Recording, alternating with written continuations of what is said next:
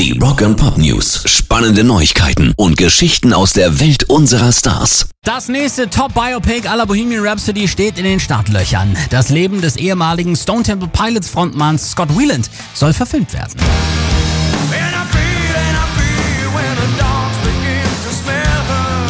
Angeblich wird der Streifen auf seinen eigenen Memoiren basieren, die der einstige Stone Temple Pilots, Velvet Revolver und auch The Wildabouts Frontmann zusammen mit Co-Autor David Ritz unter dem Titel Not Dead and Not For Sale verfasst hat. Die Rechte haben sich jetzt Dark Pictures und Orion Williams gesichert. Rock and Pop News. Der Streit zwischen Judas Priest und ihrem Ex-Gitarristen eskaliert. Jetzt will die Band KK Downing sogar verklagen.